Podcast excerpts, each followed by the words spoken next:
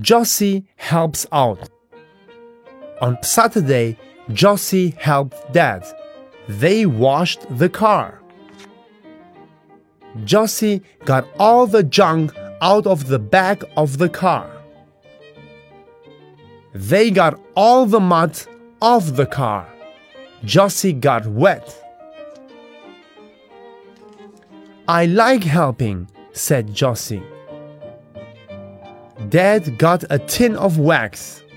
Josie put the wax on a rag. They put the wax on the car. Josie and Dad rubbed the car. Josie got hot. I like helping, said Josie.